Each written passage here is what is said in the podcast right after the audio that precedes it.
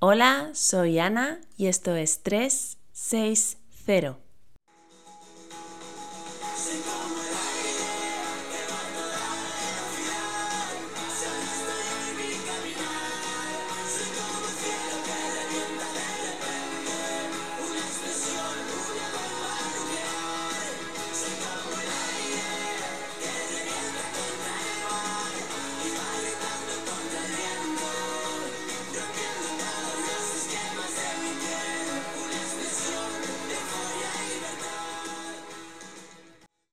Quizá no sea la primera vez que te lo digo, pero el objetivo del dolor es avisarte del peligro, avisarte de que algo te está dañando o puede dañarte. Su objetivo es mantenerte sano y a salvo. Esta es su función biológica. Sí, ya sé que estás harto de escucharme decir esto.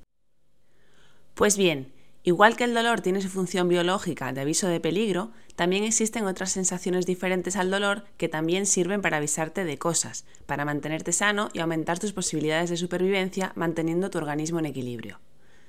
Los ejemplos que puedo darte sobre sensaciones que te avisan de cosas son bastante buenos y van a hacer que entiendas perfectamente por qué soy tan pesada diciendo que el dolor responde a una función biológica. El hambre te avisa de que debes comer para mantenerte nutrido. La sed te avisa de que debes beber para mantenerte hidratado. El cansancio te avisa de que debes descansar para restablecer tu energía. El picor te avisa de que debes rascarte para eliminar algo de tu piel. La sensación de sed, de hambre, de cansancio, de picor responden a necesidades biológicas. Tienen un objetivo que es que bebas, que comas, que descanses o que te rasques para que tu estado mejore y vuelva a niveles de equilibrio. Son sensaciones que tienen un porqué. Llega al cerebro información de que está bajando el porcentaje de agua en el cuerpo y él traslada a la conciencia la sensación de sed.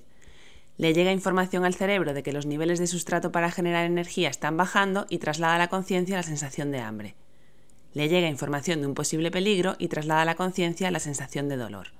Y aquí es cuando te digo, y el dolor es eso, no hay más. Igual que lo es la sed, el hambre, el cansancio o el picor.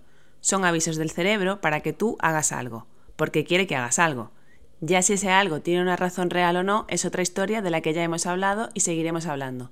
Como todo ese rollo del error evaluativo, que si lo quieres extrapolar a otra de las sensaciones, puedes verlo reflejado en el comer sin hambre y darte un atracón. Que al igual que el dolor sin daño, también es un proceso sin sentido que ocurre en el cerebro, solo que al no ser tan latoso como el dolor no le damos tanta importancia.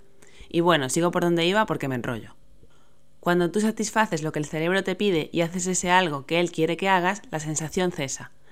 Cuando bebes, cesa la sed. Cuando comes, se va el hambre. Cuando descansas, vuelves a tener energía. Cuando te rascas, el picor se pasa. Y cuando dejas de hacer ese movimiento que a tu cerebro no le gusta, el dolor desaparece. Una cosa curiosa y en la que no sé si has reparado es que para todas estas sensaciones el cerebro te avisa antes de que ocurra eso para lo que están diseñadas.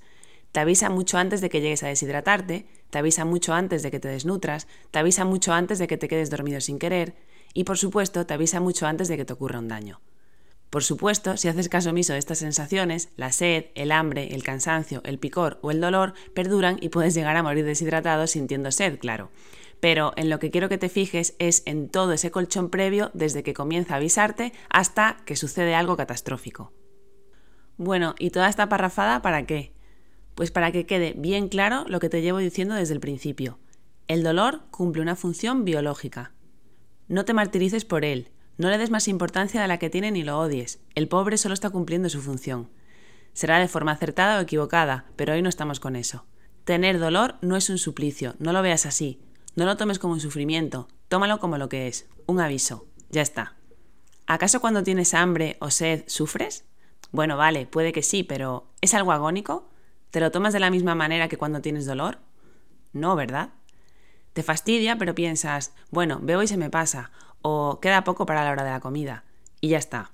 No le das más vueltas porque sabes que si aparece esa sensación, tiene solución. Bien, pues eso mismo tiene que ocurrir cuando aparece dolor. Tienes que estar tranquilo.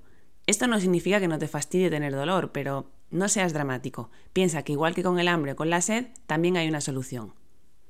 Cuando aparezca dolor en tu conciencia, tómatelo como si fuese cualquiera de las sensaciones de las que hemos hablado.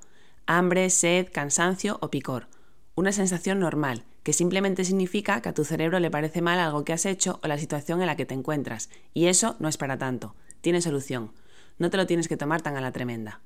Te propongo un reto. En los próximos días, cada vez que aparezca dolor, intenta pensar que la sensación que estás teniendo es como la sed y que no pasa nada. Intenta dotar al dolor de su significado real. No lo adornes con nada más. No lo dramatices. No lo cargues de sentimiento ni de frustración. Y hazte saber que puede ser, y digo puede ser, que tu cerebro sea bastante tiquismiquis. Te propongo que si aparece el dolor en tu conciencia, le digas a tu cerebro que ya te has enterado de que algo no le gusta. Que no sea tan pejiguero.